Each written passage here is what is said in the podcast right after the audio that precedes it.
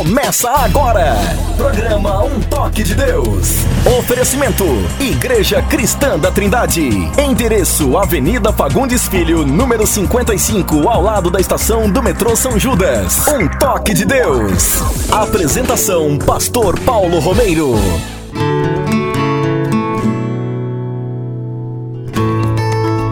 Em nome de Jesus de Nazaré, Rei dos Reis e Senhor dos Senhores, chegamos até vocês com o programa Um Toque de Deus. É o desejo do nosso coração que o programa seja de bênção nas suas vidas, para o crescimento espiritual, para o fortalecimento na caminhada cristã e para e que seja, seja de bênção para toda a família em geral. E comigo no programa hoje, como sempre acontece, nosso pastor lá da nossa igreja em Osasco, pastor André Henrique. Vamos ouvir suas palavras iniciais.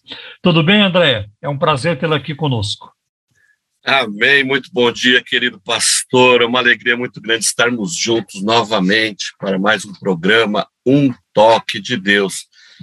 Que ele venha nos abençoar, nos ajudar a fazermos um bom programa para a glória do nome dele que nós possamos aqui responder as perguntas, ajudar os nossos ouvintes aí nos seus questionamentos e com isso também aprendermos mais sobre a palavra do Senhor. Quero mandar um abraço aqui para um casal muito querido que tem visitado a nossa igreja em Osasco, o irmão Paulo e a irmã Eliana. Um grande beijo no coração de vocês. Um beijo para a irmã Betânia, para a irmã Sheila, Sebastião, Sofia e Maria Júlia. Que Deus abençoe essas famílias queridas, bem como minha esposa, meus filhos, Renata, Giovanni, Júlia e Gabriele. Um beijo enorme. E a todos os nossos queridos irmãos da Igreja Cristã da Trindade aqui em Osasco, na sede Pirituba, Cosmópolis e Perus. Quero aproveitar aqui também e já deixar o nosso número do WhatsApp, o WhatsApp do programa Um Toque de Deus. 0 Operadora 11 97402 1961 0 operadora 11 97402 1961. Nesse número você pode nos enviar as suas perguntas, seu pedido de oração, que será uma alegria estarmos aí interagindo com você. Se nós não conseguirmos responder as perguntas hoje, com certeza nos próximos programas o faremos. E não se preocupe com questão de tempo e horário, porque nós também interagirmos no WhatsApp, mesmo quando o programa acaba. Então, se você Isso. não conseguir mandar hoje, pode mandar aí durante a semana, que nós teremos uma alegria muito grande e nos prepararmos aí para responder. Tá certo, pastor Paulo? Tá é certo, tá certíssimo. Muito obrigado, André. O alvo principal do programa Um Toque de Deus é sempre de apresentar a Jesus Cristo como único Senhor e Salvador. Então é aquilo que o André já falou. Se você tiver uma pergunta sobre religiões, o cristianismo, religiões mundiais, é, sobre questões relacionadas à fé, crenças, crendices, superstições, a questões relacionadas à ética bíblica, à ética cristã, é, igrejas, né, a nossa vida de igreja. Então, envie sua pergunta e, na medida do possível, re, nós as responderemos, tá bem? Nós vamos agora ouvir a palavra de Deus e hoje a pregação, com certeza, abençoará grandemente a sua vida. Hoje nós trazemos uma mensagem pregada por um dos nossos pastores, pastor Paulo de Oliveira, e foi muita bênção para nós lá na, na nossa igreja também. E eu creio que vai abençoar muito a sua vida. E porque nos abençoou, eu quero que você seja abençoado também. É o meu desejo que você seja abençoado também através dessa pregação. O pastor Paulo de Oliveira tratou sobre o custo de ser discípulo de Cristo. Quais são os custos para sermos discípulos de Cristo? Muito impactante. Que Deus abençoe sua vida ao ouvir esta mensagem. No programa Um Toque de Deus, Momento da Palavra. A paz do Senhor a todos. Amém. Evangelho segundo Lucas, capítulo de número 14, vamos ler a partir do verso de número 25 até o 33. Grandes multidões acompanhavam Jesus e ele, voltando-se, lhes disse: Se alguém vem a mim e não me ama mais do que ama o seu pai, a sua mãe, a sua mulher, os seus filhos, os seus irmãos, as suas irmãs e até a sua própria vida, não pode ser meu discípulo. E quem não tomar a sua cruz e vier após mim, não pode ser meu discípulo. Pois qual de vocês, pretendendo construir uma torre, não se assenta primeiro para calcular a despesa e verificar se tem os meios para concluir? Para não acontecer que, tendo lançado os alicerces e não podendo terminar a construção, todos os que a virem zombem dele, dizendo: Este homem começou a construir e não pôde acabar. Ou qual é o rei que, indo para combater outro rei, não se assenta primeiro para calcular se com 10 mil homens poderá enfrentar o que vem contra ele com 20 mil? Caso contrário, estando o outro ainda longe, envia-lhe uma embaixada pedindo condições de paz. Assim, pois, qualquer um de vocês que não renuncia a tudo que tem, não pode ser meu discípulo.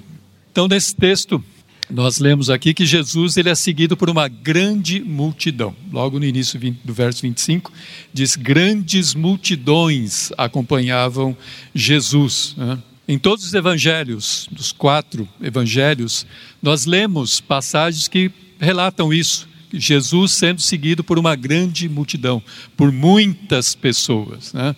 Nós podemos ver aqui no próprio Evangelho de Lucas, aqui no capítulo 5, no verso de número 15, dizia, diz: Porém, o que se dizia a respeito de Jesus se espalhava cada vez mais, e grandes multidões afluíam para ouvir e para serem curadas de suas enfermidades.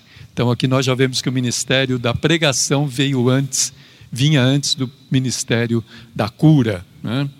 Primeiro eles viam, iam para ouvir a Jesus e depois para serem curadas das suas enfermidades. Né? E essa multidão a gente não tem como calcular quantos seriam, quantas pessoas seriam, mas lá na passagem sobre a multiplicação dos pães, que nós vemos lá em Mateus 14, Marcos 6, Lucas 9 e João 6, a multidão totalizava cerca de 5 mil homens, fora as mulheres e crianças. Então, deveriam ter mais ou menos essa multidão por aí, em torno de 5 mil pessoas, 3, 4, enfim. Né? Mas era muita gente. Para a época, para a população de Jerusalém, para aquele contexto, era muita gente. Talvez hoje nós pudéssemos calcular 100 mil pessoas, 200 mil, não, não sabemos, não é? mas era uma grande multidão, era muita gente que seguia Jesus, que fa ouvia falar de Jesus e estava sempre atrás dele. Não é? Então essas multidões elas eram formadas por pessoas de todos os tipos. Tinha gente curiosa, tinha gente crítica, tinha os mestres da lei, os fariseus, os saduceus, tinha enfermos, tinha pobre, rico, jovem, velho, criança, mulher, tinha gente de todo tipo no meio dessa multidão. Né? E essa multidão, ela, na verdade, ela era atraída pelos milagres de Jesus e muitos esperavam que ele estabelecesse um reino terreno. Né? Essa era a esperança de muitos em Israel.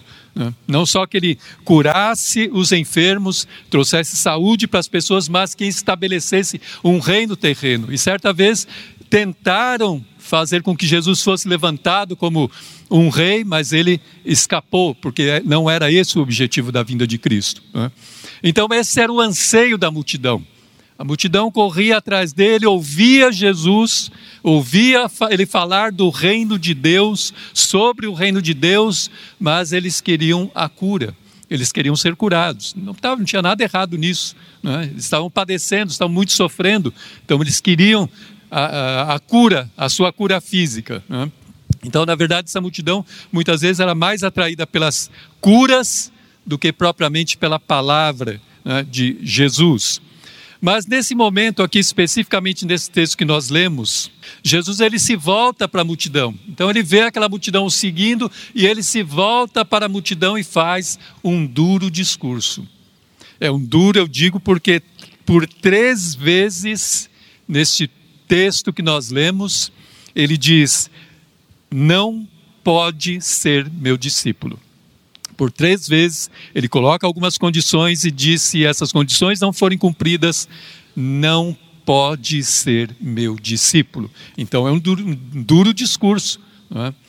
Então Jesus, ele não usou meias palavras, ele já foi direto né, com relação ao discipulado, o seu custo e a necessidade de reflexão e de devoção, de entrega completa por parte de quem quisesse ser seu discípulo.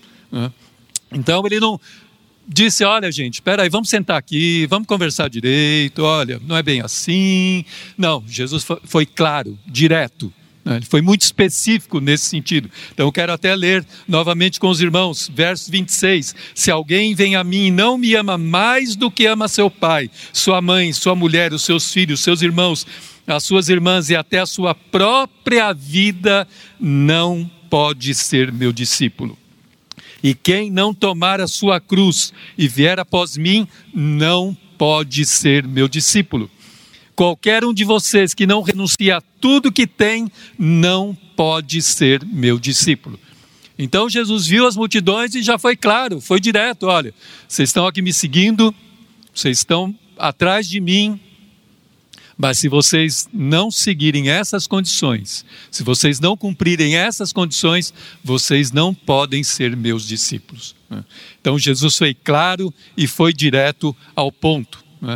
Então, como eu disse, grande parte desta multidão queria seguir Jesus com o propósito de obter recompensas e benefícios. Ela estava mais interessada nos suprimentos das suas necessidades, no seu bem-estar terreno. João 6,26, Jesus disse que a multidão o seguia porque comeram e ficaram satisfeitos. Não compreendiam a dimensão dos sinais que Jesus fazia. Eles não compreenderam que Jesus não estava ali apenas só como um curador, como um milagreiro. Né? Era muito além disso. Mas a multidão não, não entendeu. Então, por isso que Jesus falou: ah, vocês estão me seguindo, vocês estão atrás de mim porque vocês comeram e foram saciados. Vocês não estão entendendo o propósito da minha vinda. Vocês não estão entendendo que eu sou o Messias. Né?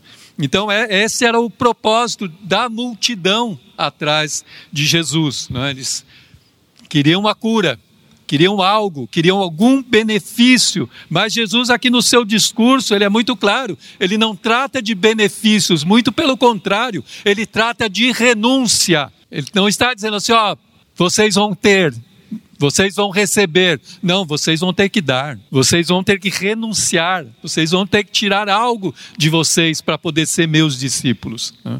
E hoje, meus irmãos, nós vemos que o cenário não mudou. O cenário ainda continua o mesmo.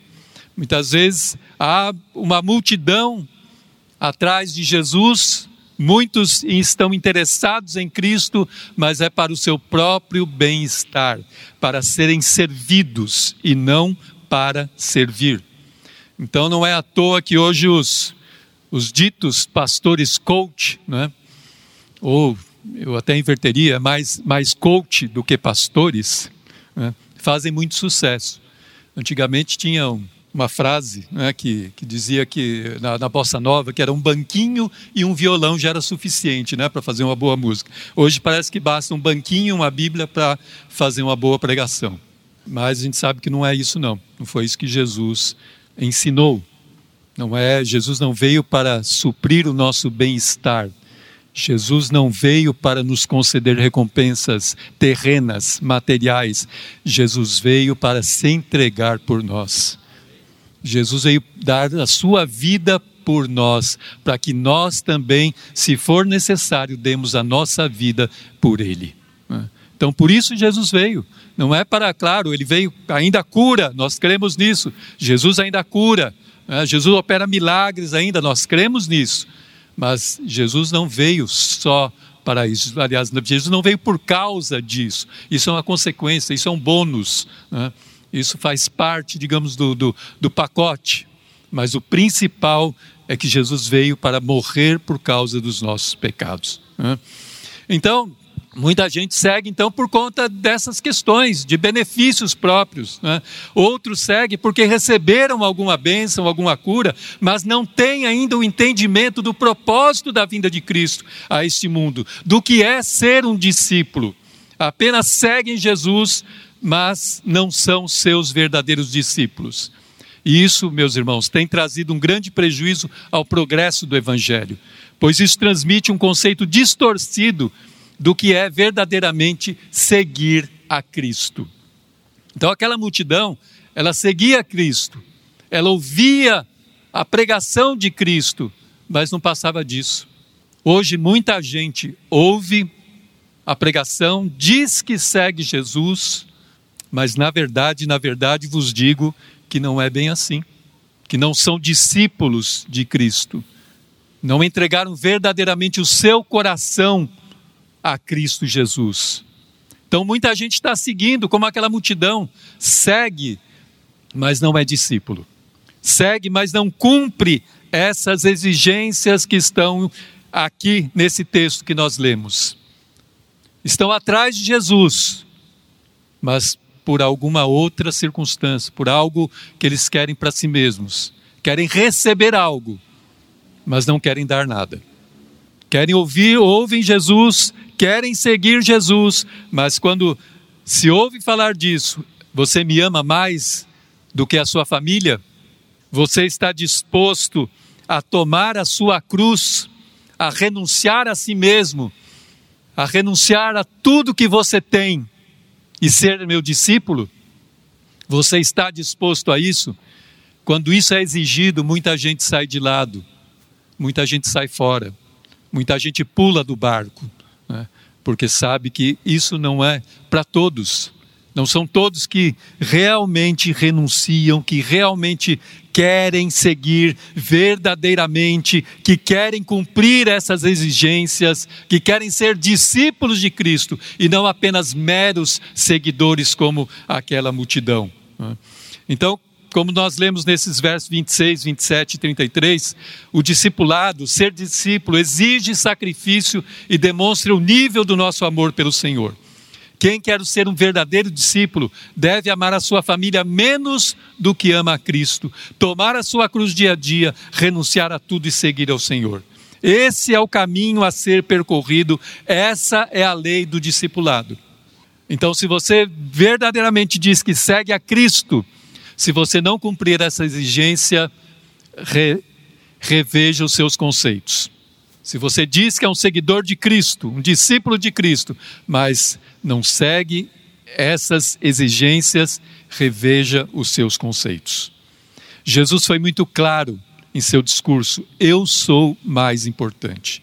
Ele exige uma lealdade maior do que com qualquer outro ser humano. Parentes e a própria vida têm de dar a Jesus o primeiro lugar no coração do discípulo. Não há espaço para contestação nem argumentação. Se você ama algo ou alguém ou algo mais do que a mim, não me siga. Na verdade, o que Jesus estava dizendo aqui era isso, o resumo da ópera. O resumo desse discurso era isso. Ó, se você amar alguma coisa ou alguém mais do que a mim, nem me segue. Esquece, pode voltar, dá meia volta, porque não vai adiantar. Você não vai ser meu discípulo porque essa é a exigência do verdadeiro discipulado. É?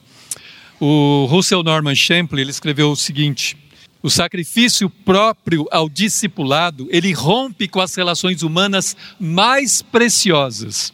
Se necessário for, o indivíduo abandona seu lar, seus pais, seus amigos, irmãos, irmãs e até mesmo a terra natal e aí nós podemos lembrar dos nossos irmãos muçulmanos, que ex-muçulmanos, né, ex-budistas, ex-hinduístas que se converteram. Quantos e quantos muçulmanos não são expulsos de casa, expulsos da família, porque se converteram a Cristo? Budistas, hinduístas sofrem a mesma, a, a mesma questão aí nesse sentido. Né? Quantos deles não têm que renunciar à família? Falar, ou você fica aqui na família, ou então você vai seguir a Cristo. E eles seguem a Cristo e abandonam, perdem tudo, perdem bens, família, perdem tudo que têm por causa de Cristo. Esses são verdadeiros discípulos. Esses verdadeiramente são discípulos de Cristo. Porque não estão interessados em algo terreno, em algo material, mas estão vendo algo muito além disso. Estão vendo o futuro, a sua vida futura, a sua vida no reino de Deus. Né? Então, para eles, falam: não, está tudo certo. Se eu perdi minha família, se eu perdi meus bens, mas eu tenho a Cristo, aleluia. Né? Eu tenho tudo de que eu preciso. Eu tenho muito mais, ganhei muito mais. Né? Então, irmãos, isso não significa que nós devamos ser cruéis com a família, não é claro que não, mas amar a Cristo em primeiro lugar. O termo empregado na corrigida e na atualizada aborrece, né? Quem não aborrece, né? Seu pai, sua mãe, sua mulher, significa na verdade, ama menos, não é? e não provocar aborrecimento, irritação, raiva. Não é esse o sentido do, do, do texto, né? mas aquele que não aborrece, que ama menos, né? É, é, esse é o, é o sentido. Então, amar menos. Então, isso faz todo sentido ao levarmos em consideração quem é Jesus e o que é a sua mensagem. E aí eu pergunto: qual é o, nosso, é o nível do nosso amor por Cristo? Momento de reflexão. qual é o seu nível de amor por Cristo? Será que ele tem sido o nosso maior tesouro? Nós estamos dispostos a trocar tudo, a abandonar, tudo por amor a Cristo? O verdadeiro discípulo de Cristo, ele tem de negar a si mesmo, isto é, abandonar a atitude de egocentrismo, de pensar apenas em si mesmo e tomar a sua cruz, estar disposto a enfrentar o sofrimento e até mesmo o martírio, se for necessário, a perder a sua vida por causa de Cristo e do Evangelho. E é o que tem acontecido com muita gente por aí. Tem perdido a sua vida por causa do Evangelho, por causa de Cristo, por amor a Cristo. Aqui, meus irmãos, nós estamos no melhor dos mundos, a gente pode dizer. Nós estamos no sossego, nós estamos tranquilos. A gente não tem perseguição como eles têm, né? em muitas nações. Nós não sofremos a esse ponto de encostarem um, um AR-15 na nossa cabeça e falar assim: ou você nega a Cristo, ou você vai morrer agora, aqui. Não passamos por isso. Alguém de vocês aqui já passou por isso? Eu não, e creio que ninguém, nenhum de vocês. Né? Mas esse, mas isso verdadeiramente passam os discípulos de Cristo, aqueles que são verdadeiros discípulos de Cristo. Aqueles que realmente tomam a sua cruz e que estão dispostos a perder a sua vida por causa de Cristo e do Evangelho. Então, irmãos, carregar a cruz é a lei do discipulado, é uma lei universal, ela é obrigatória para todos aqueles que seguem a Cristo. Um comentarista chamado Ian Howard Marshall, no comentário bíblico da Vida Nova, diz que tomar a cruz é estar a caminho de uma execução pública e não suportar pacientemente algum incômodo. Eu lembro que uma vez eu peguei aqui e falei a esse respeito. Às vezes a gente fala assim: ah, eu estou carregando uma cruz, achando que o fato de ter uma doença, ter uma enfermidade crônica, um marido chato, uma mulher chata, um parente chato, alguma coisa desse nível, é carregar a cruz. Ah, olha para o marido e fala: ah, essa aí é a cruz que eu carrego. Olha para a mulher e fala: Nossa, essa é a minha cruz, que eu carrego todo dia. É. Ou então tem uma enfermidade e fala: Ah, essa enfermidade é a, é a cruz que eu carrego. Não, irmãos, não é isso não. A cruz não é isso. Tomar a nossa cruz não é isso. Isso pode até fazer parte, mas não é isso. Carregar a cruz é renunciar a nós mesmos. Carregar a cruz é deixar o nosso ego de lado, é crucificar a carne com os seus desejos, com as suas paixões. É aquele momento que você, a carne pede e você fala: não vou fazer por amor a Cristo. Vou renunciar isso por amor a Cristo. É. Então, é isso é, é tomar a cruz. Isto é verdadeiramente tomar a cruz, a nossa cruz dia a dia. Né? Então, todos os dias nós temos que fazer renúncias. Todos os dias nós temos que renunciar a alguma coisa, a deixar o nosso ego de lado, a crucificar a nossa carne, os nossos desejos, as nossas paixões. Então, isso é, é verdadeiramente tomar a cruz. Então, não é carregar algum fardo ou sofrimento em especial, mas uma disposição de, se necessário for, dar a vida em favor do Mestre. É abraçar a vontade de Deus, custe o que custar. Então é a vontade de Deus. Qual é a vontade de Deus para a nossa vida? Qual é a vontade de Deus para a sua vida? Você sabe qual é? Então, se alguma coisa na sua vida está atrapalhando a vontade de Deus para você, então você renuncia a isso. Se algo está impedindo que a vontade de Deus seja plenamente feita na sua vida, você fala: não quero, eu abro mão. Não quero isso, eu prefiro a vontade de Deus. Eu vou fazer a vontade de Deus. Então, isto é tomar a cruz. Isto verdadeiramente é tomar a cruz. Né? Então, é abraçar, tomar a vontade de Deus para a nossa vida, custe o que custar a qualquer custo, não importa o custo, e é isso que Jesus estava falando para aquela multidão.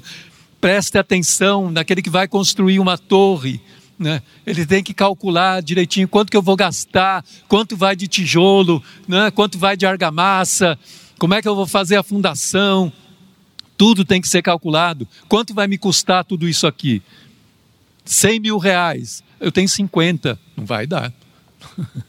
eu vou fazer até metade. Vai, vou parar no meio. Se eu fizer isso, quando parar no meio, depois os outros vão falar: ah, olha lá, começou, achou que ia chegar até o fim, parou no meio, parou na metade. É isso que Jesus estava dizendo. Calcule o custo, preste atenção. Você quer me seguir? Você está querendo vir atrás de mim, ser meu discípulo? Presta atenção no custo que você vai ter, porque vai ter um custo. Você vai ter que muitas vezes dar a sua vida ou melhor, em algum momento você pode dar a sua vida por minha causa. Então preste atenção, você quer mesmo? Você tem certeza que você quer me seguir? Você tem certeza que você quer seguir as minhas pisadas? Então calcule. O custo é alto. O custo pode ser alto. Então não há como seguir Jesus de outra maneira, meus irmãos. Aqueles que quiserem entrar na escola de discipulado de Cristo devem seguir apenas um regulamento. Não entre aqui ninguém que não esteja disposto a negar a si mesmo e carregar a sua cruz.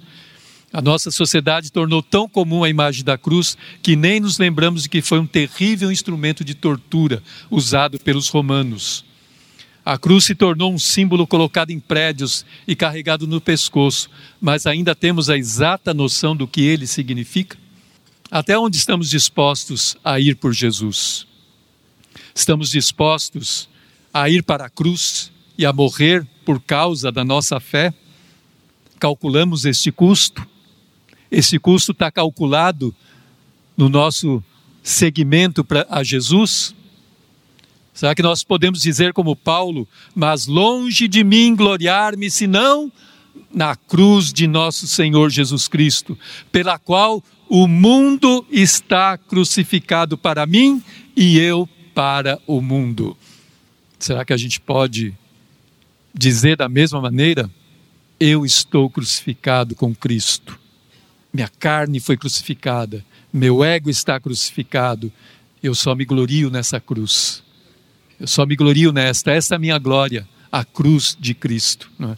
Então, diante disso, nós lembremos, como mais uma vez eu disse, lembremos de nossos irmãos lá da Coreia do Norte, da China, né, nos países muçulmanos, na, na, nos países africanos, principalmente na Nigéria, que têm sofrido perseguição, que têm enfrentado violência, sequestro, morte, roubo, né, perda de seus bens, agressões, destruição de inúmeras igrejas.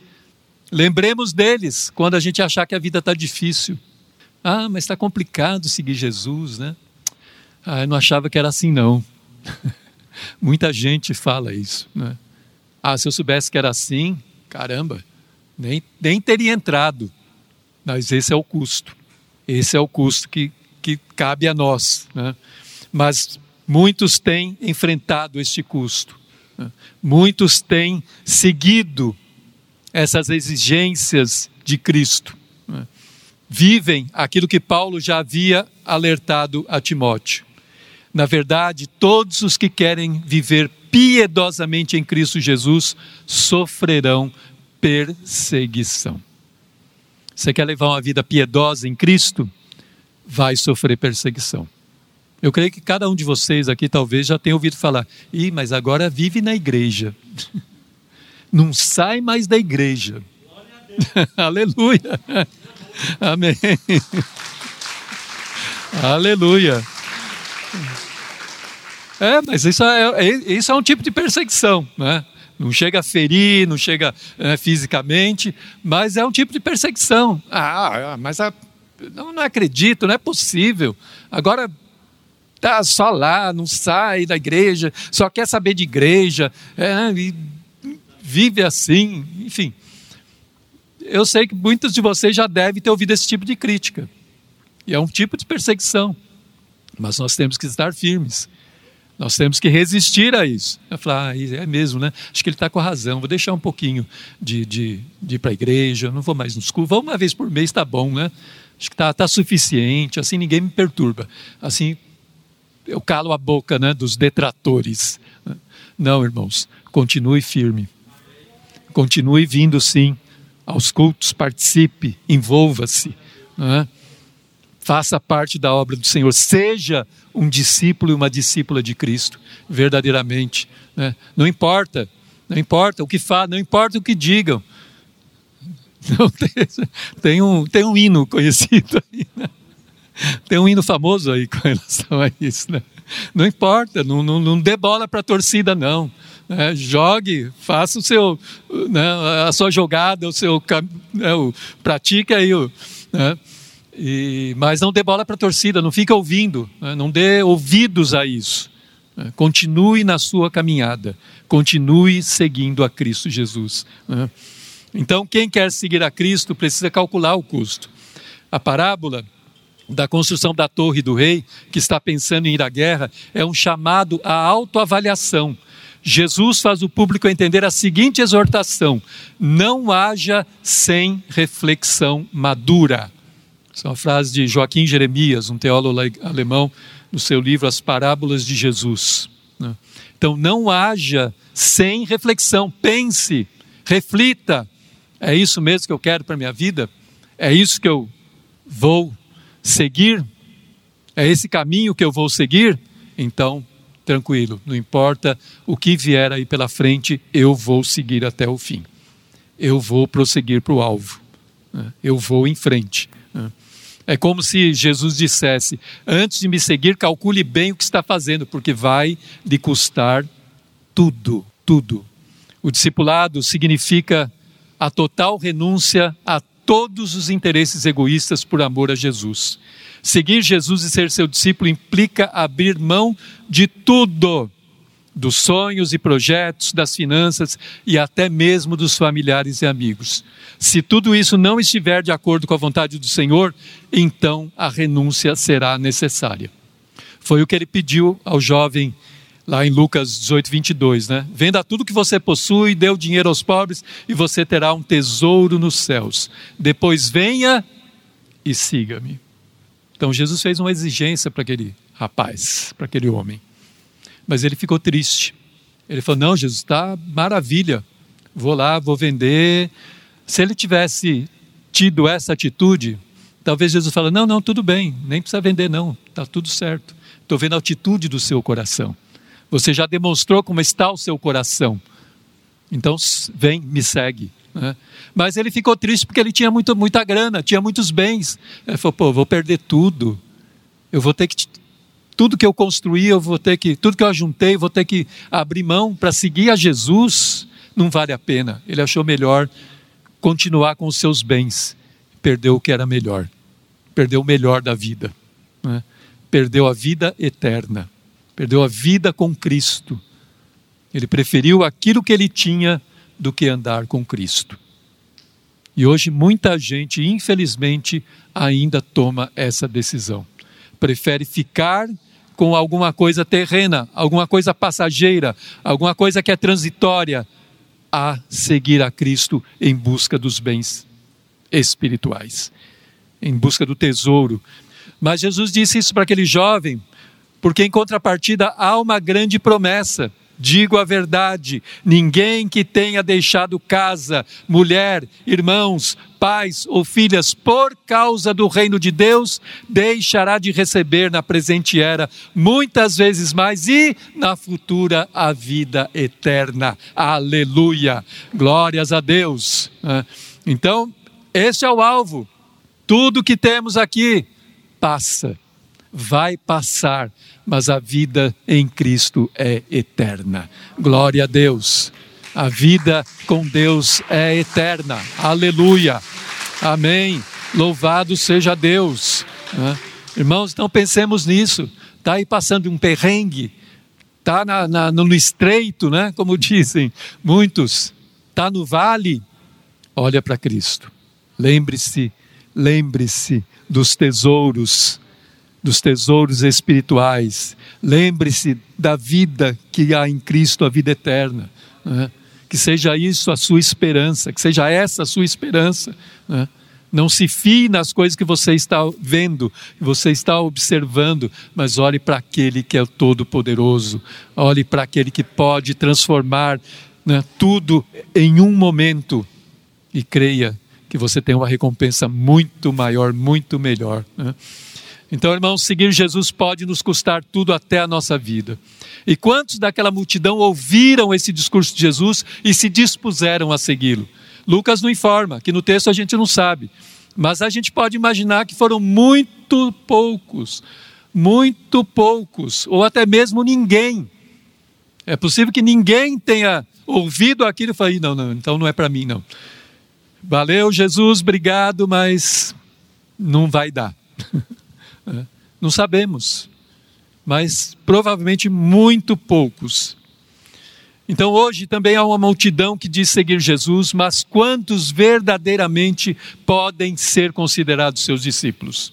Quantos verdadeiramente estão dispostos a negar a si e a tomar a sua cruz? A multidão, meus irmãos, ela busca benefícios e recompensas na cruz, mas não quer carregá-la. Agostinho ele disse o seguinte: não busque a Deus esperando recompensas, seja Ele mesmo a sua recompensa.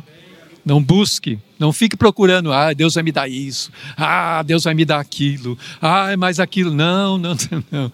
Deus é a nossa recompensa.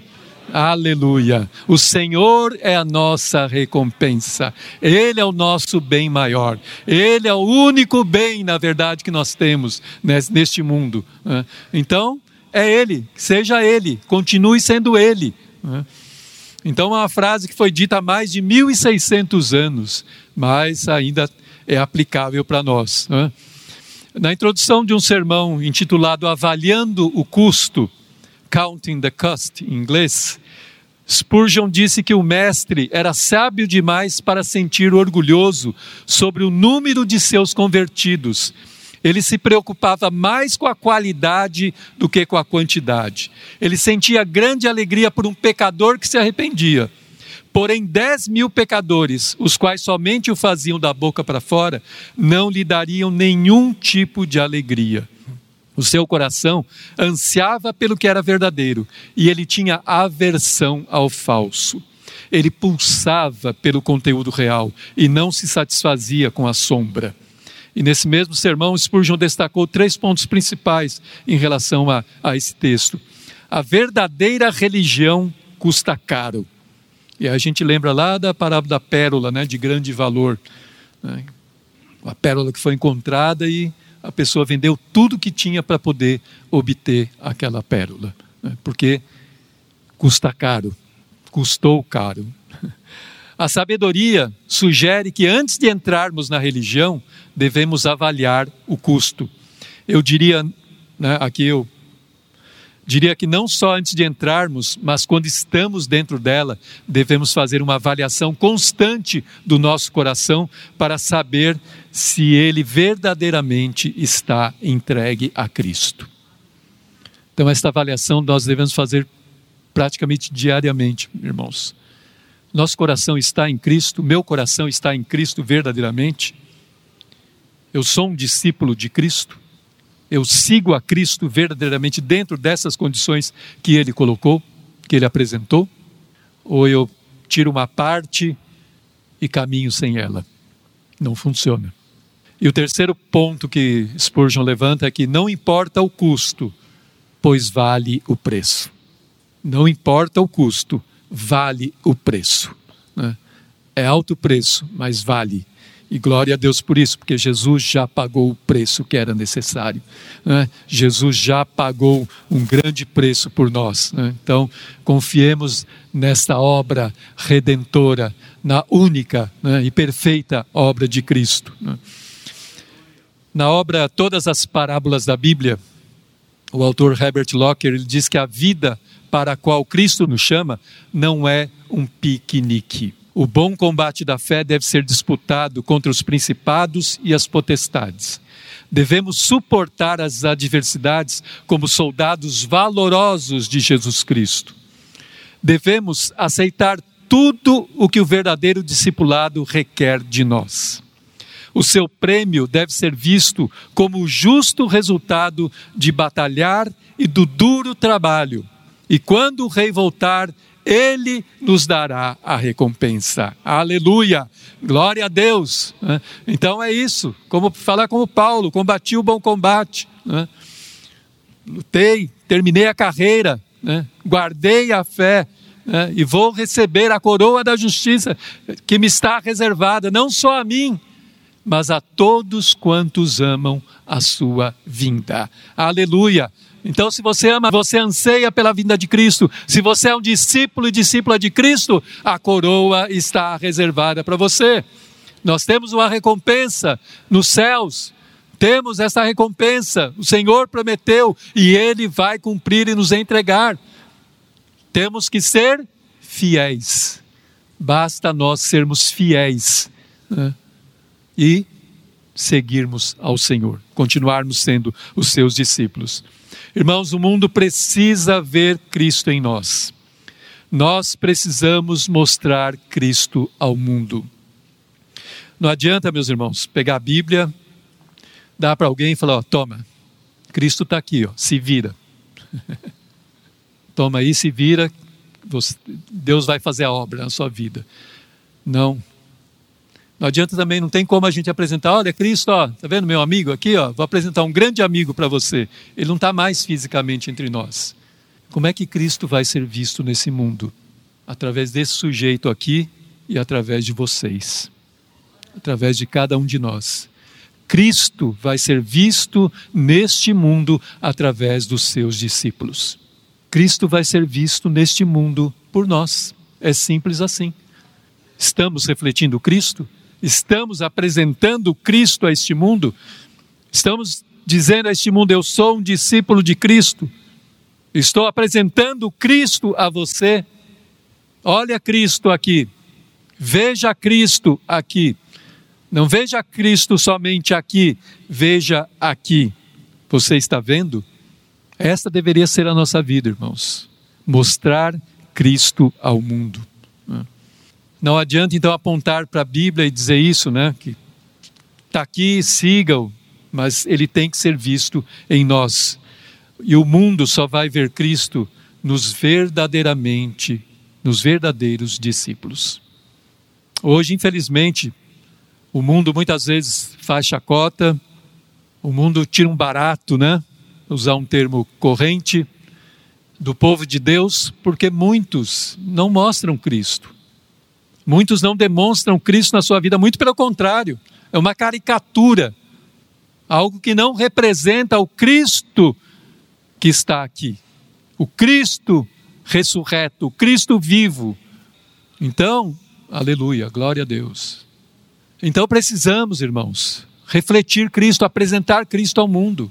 Nós somos esses agentes.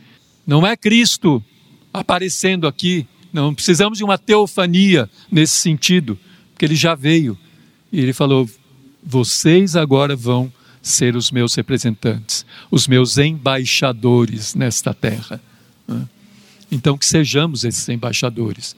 Não demos mal. Nós temos que dar, irmãos, testemunho, não mau testemunho. Esses dias eu vi aí um, um dito apóstolo brigando com o outro, xingando o outro na rede social aí. Então, é triste isso, né? é terrível. Que, que Cristo está sendo apresentado com esse tipo de coisa? Aí eu pergunto, né? Qual é o Cristo que é apresentado quando você entra nas redes sociais e está lá um ah! soltando cobras e lagartos, o outro solta mais outras cobras, dragões, lagartos, lagartixa, tudo que é bicho. Que tipo de cristianismo, que Cristo é esse que é apresentado através dessas, dessas coisas? Nenhum. Nenhum. Isso é coisa do inferno. Isso é coisa do capeta.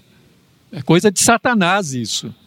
e estão caindo nessa, estão se deixando levar por isso. Então, irmãos, reflita Cristo. Reflitamos Cristo, mostremos Cristo ao mundo. Né? Então, sejamos verdadeiramente esses discípulos que o Senhor quer que nós sejamos. Porque estão chegando dias, irmãos, em que só os verdadeiros discípulos vão resistir aos ataques das trevas que virão sobre o mundo. Muitos não vão suportar o custo do discipulado e vão desistir, abandonarão a fé, e Paulo já falou isso. Que viria antes, antes da vinda de Cristo, viria o quê? A apostasia. Muitos apostatarão da fé, e é o que muitos já têm feito. Estão abandonando a fé, estão deixando a fé, porque na verdade não são discípulos estão desistindo. Né? O autor que eu já citei, Ian Howard Marshall, ele diz que um discípulo que desiste no meio do caminho, porque a jornada é difícil demais, é como sal que perdeu o sabor, e no, na sequência desse texto, Jesus fala exatamente isso sobre o sal. Né? Nós somos o sal da terra, se o sal perdeu o sabor, para que, serve? Nada. Então é como sal que perdeu o sabor e é impróprio para temperar o alimento ou mesmo para ser usado na terra. Não pode se tornar útil novamente. Então, irmãos, nós não podemos ser daqueles que desistem no meio do caminho. Nós não podemos ser daqueles que retrocedem, que andam para trás, que recuam mas temos que ser daqueles que prosseguem para o alvo, aleluia, para o prêmio da soberana vocação de Deus em Cristo Jesus. Glória a Deus, é assim que nós temos que ser, caminhar. É esta a caminhada do verdadeiro discípulo, rumo ao alvo, olhando lá, eu vou, é Jesus está lá, é lá que eu vou, é para lá que eu vou, eu caminho ali, é ali que é o meu alvo. Não é para lá, não é para cá, não é para trás, não, é lá, é para frente, aleluia. Glória a Deus, louvado seja o Senhor. Caminhando para frente, glória a Deus. Então, quando chegar a adversidade, a contrariedade, as lutas, a perseguição, o combate espiritual, nós temos que fazer coro com o autor aos Hebreus. Nós, porém, não somos dos que retrocedem para a perdição, mas somos da fé, aleluia, para a preservação da alma, para a vida eterna. Então temos que fazer parte desse povo, daqueles que são verdadeiramente discípulos de Cristo, daqueles que seguem a Cristo, não da boca para fora, não com um coração falso, mas daqueles que verdadeiramente entregam, entregam a sua vida, renunciam a si mesmos, tomam a sua cruz e aí sim seguem a Cristo. Aleluia! É assim que é o verdadeiro discípulo, é assim que nós vamos mostrar Cristo ao mundo, meus irmãos. É assim que nós vamos fazer verdadeiramente a diferença nesta terra. Vamos ser diferentes. Não, ah, mas você é. Esses dias eu ouvi alguma. Uma, para variar, mas uma briga, né? E aí, de repente, as pessoas comparam, ah, mas você é, faz parte. Não, meu filho, não faz parte disso, não. Não tem nada a ver com isso. Isso aí é, é coisa de quem não tem o que fazer. Isso aí é coisa de quem quer ficar arrumando briga mesmo. Isso aí não é coisa de discípulo de Cristo. Isso não é coisa de quem segue a Cristo, de quem diz que ama a Cristo, que diz que quem prega a Cristo. Então começam a misturar.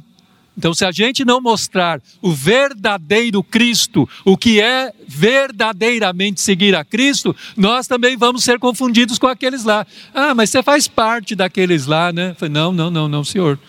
Faço não.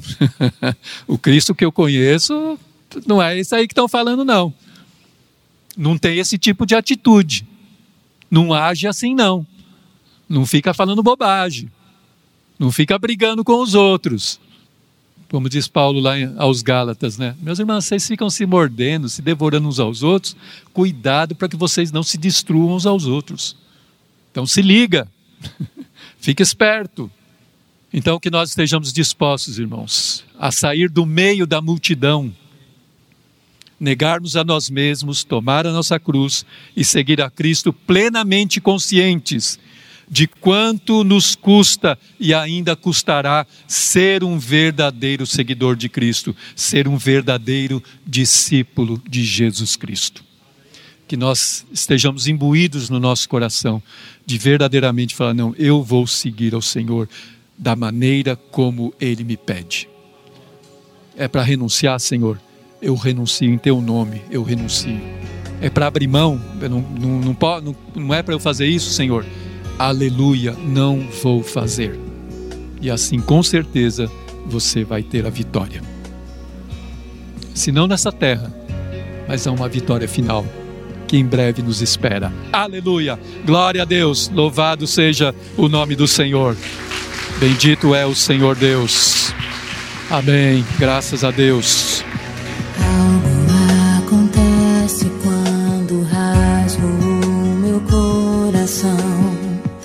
pra ti.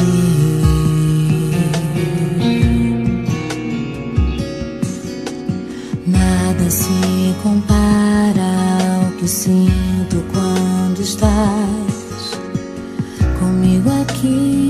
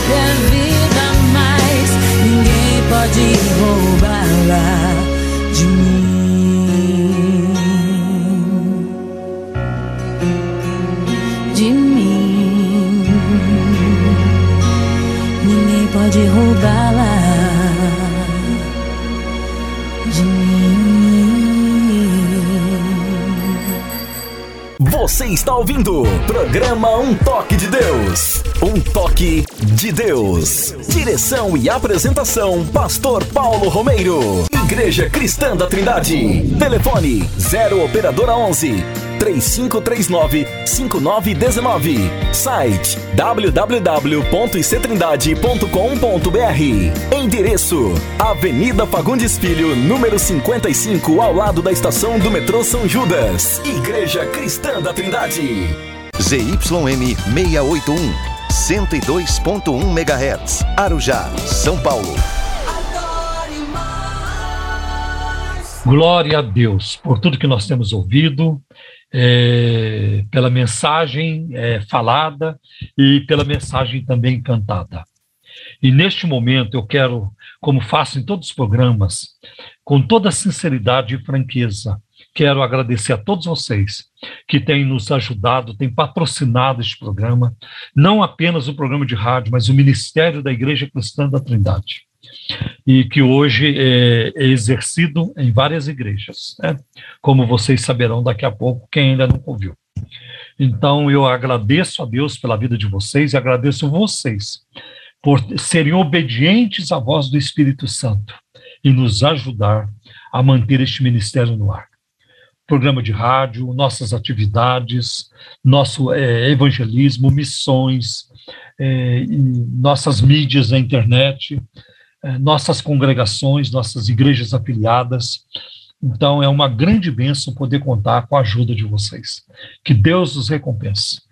E se você ainda não é o nosso parceiro de ministério, patrocinador é, deste é, ministério, um parceiro nosso, junte-se a nós. Vem com a gente para pregarmos a palavra de Deus, para é, que o reino de Deus venha se expandir cada vez mais na face da terra. Venha conosco defender a fé cristã que uma vez foi dado aos santos. Né? Nós vivemos hoje numa época de muito desafio, de muita confusão. É, no campo das ideias, no campo das doutrinas, são muitas distorções. Né?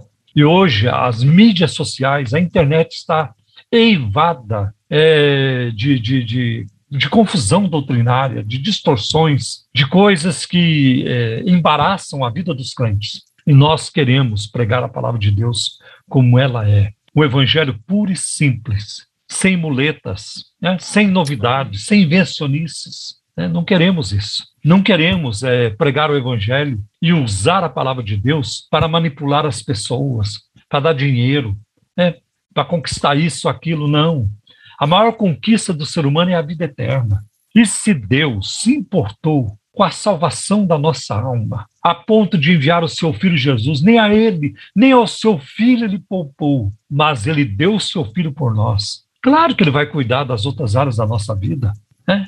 Eu não tenho que sair por aí exigindo, decretando, eu exijo isso, eu exijo aquilo. Né? Eu olho um carro bonito na, na, na estrada, na, na, rua, é meu em nome de Jesus. Né? Fico aí é, tentando encostar Deus na parede, eu me revolto contra isso, me revolto contra aquilo, eu não aceito isso, não aceito aquilo. Não, a nossa posição é como a de Jesus, Senhor, que a tua vontade seja feita, não a minha, mas a tua vontade. Conhecer a Cristo é o maior de todos os tesouros. Conhecer a Cristo é muito mais do que os bancos do mundo, os banqueiros do mundo já conseguiram reunir em toda, ajuntar em toda a história. É, é em Cristo como está lá em Colossenses capítulo 2, estão escondidos, estão ocultos todos os tesouros da sabedoria e da ciência. Né? Que maravilha. Então, é essa a nossa proposta de exaltar a Cristo, de anunciar a Cristo, para que as pessoas creiam nele e para que, crendo, tenham nele a vida eterna. Amém? Amém. Então, eu vou pedir para o André, neste momento, me ajudar aqui e passar para vocês os dados das contas bancárias que a Igreja Cristã da Trindade tem nos bancos Bradesco, Itaú e na Caixa Econômica Federal. Eu sei que vocês são continuamente bombardeados com pedidos de ajuda e às vezes até a, existe uma manipulação constante. Alguns fazem até terrorismo espiritual para cima de vocês, para obrigar vocês a dar dinheiro. Mas a contribuição não é feita assim. Ela não deve ser feita assim, ela deve ser feita com leveza. Ela nunca pode ser vista como uma obrigação, mas como um privilégio. E as pessoas precisam usar a inteligência, o bom senso para contribuir. Vocês não imaginam a quantidade de picaretas, de lobos, de mercenários que estão na mídia e eles estão falando com vocês o tempo todo, pedindo dinheiro para ficarem ricos, para comprar helicópteros, aviões, comprar fazendas, comprar é, viver uma vida de ostentação. Está cheio disso no Brasil. Então, eu quero dizer para você que as, quando você se torna parceiro da Igreja Cristã da Trindade, você está se juntando a um ministério equilibrado, né? um ministério confiável. Você estará, você semeará numa boa terra que vai produzir frutos, com certeza. Aliás, já tem produzido, né? já tem produzido. Quem caminha conosco há muito tempo, no rádio ou não, ou é membro da Igreja Cristã da Trindade, ou nos conhece, sabe, sabe do que nós produzimos, conhece o nosso fruto, pela misericórdia de Deus. Isso não é mérito nosso, de ninguém de nós. Isso não é mérito nosso. Isso é graça de Deus, isso é misericórdia de Deus, isso é compaixão de Deus. Então, se o Espírito Santo está tocando o seu coração para orar por nós, ore por nós, nós precisamos de orações. E se ele está tocando você para, além de orar por nós, contribuir né, com seus dízimos, ofertas, então tudo isso é bem-vindo para a glória de Deus, para que o evangelho seja conhecido. Amém. Então, então é, André, é, o André também depois vai passar dois pics para vocês. E eu quero lembrá-los também de, de que essas informações estão no site da Igreja Cristã da Trindade, que é o www.ictrindade.com.br. André, por gentileza. Certo. Anote então, queridos ouvintes, anotem aí então os dados bancários da Igreja Cristã da Trindade. No Banco Bradesco, agência 0548-7, conta corrente 83830, dígito 6. Banco Bradesco, agência 0548-7, conta corrente 83830, dígito 6. A Caixa Econômica Federal, agência 1374, operação 003, conta corrente 40 10 10, dígito 0. Caixa Econômica Federal, agência 1374, operação 003. Conta corrente 40 10 10 dígito 0.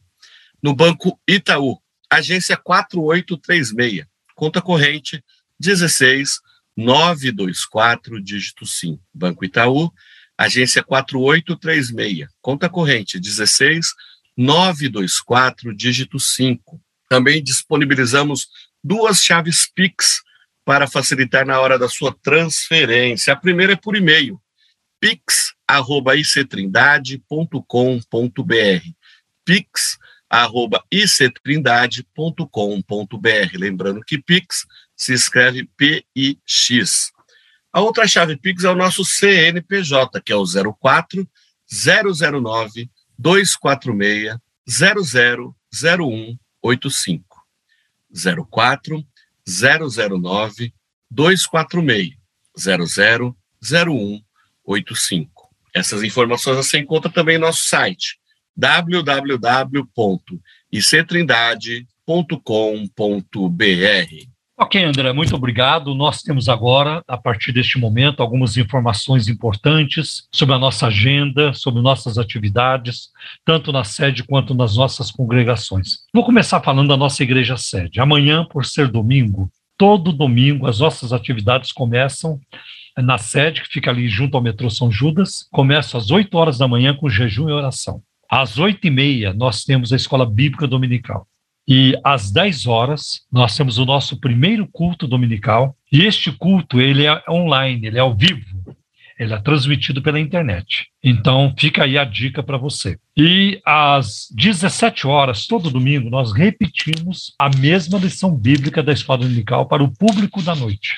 E às 18h30, nós temos, então, é, o nosso segundo culto dominical. Nossos cultos são de adoração ao Senhor, de louvor, é, de oração e de pregação da palavra de Deus e de ministração das bênçãos de Deus. Quero dizer para você que a maior das bênçãos é o próprio Senhor. Então, Amém. o crente que vive atrás de bênção, só atrás de bênção, ele está perdendo a, a, a maior de todas as bênçãos, que é o Senhor. Deus é a nossa maior bênção. Ah, é, é muito triste quando você vê uma turma aí que está enganada, é, principalmente pela teologia da prosperidade, que só vive atrás de bens materiais. É campanha para conquistar isso, campanha para conquistar aquilo, é, é preocupado com roupa, com, com, com casa, com carro, com dinheiro, é com bens materiais, só isso. Isso é pobreza. A maior de todas as riquezas é Deus. Tá? Procure as riquezas materiais e você não terá nem a espiritual e nem a material. Agora, procure a riqueza espiritual, procure Deus e você terá tudo. Você terá o Senhor e você poderá contar com as suas bênçãos também. Tá bem? Então, é muito importante é, colocarmos isso também para vocês. Toda terça-feira nós temos a, a nossa reunião de oração às sete e meia da noite. Toda quarta-feira eu faço ali ao meio-dia a oração do meio-dia. Eu abro a igreja toda quarta-feira ao meio-dia e oro pelas pessoas. E muitos têm entrado para receber a oração. É uma benção. Fico ali da meio-dia a uma da tarde. E também, é, toda quarta-feira, às 14 horas, tem um ministério chamado Jardim de Oração, que é a reunião das mulheres. Que reunião maravilhosa. Então, se você está aí por perto da, da Igreja Cristã da Trindade, você que é aposentado, aposent, é, aposentada, vem participar da reunião. Sua vida será muito enriquecida, tá bom? Na reunião das mulheres. E toda quinta-feira, sete e meia da noite, nós temos o nosso culto de ensino, de oração e de louvor, toda quinta-feira, sete e meia da noite, tá bem? Agora quero avisar vocês também que é, no dia 25 de janeiro, é uma terça-feira, a cidade vai parar, sabe, André? Por quê? Porque é, Por que meu, será? porque é o meu aniversário. É, meu aniversário. No meu aniversário, a cidade para. Para, né? Não, por, por isso que eu me chamo Paulo, né? No dia que eu nasci, meu pai foi olhar lá na folhinha no calendário, estava lá, dia de São Paulo, ele falou, vai se chamar Paulo. Né? Então, então coincide, né? Coincide. É, se eu estivesse num outro estado, ou num outro lugar, numa outra cidade, não seria feriado. Mas como eu estou aqui em São Paulo, eu desfruto também disso. Mas eu quero comemorar com a igreja, com a minha família espiritual, com a minha família cristã. Eu quero comemorar o meu aniversário no dia 23, agora, amanhã. Amanhã, né? Amanhã, amanhã, dia 23. Eu quero comemorar nos dois cultos, no culto da manhã e no culto da noite. Sabe quantos anos eu vou fazer? Uma data redonda, né? 7.0, 70. Olha aí, hein?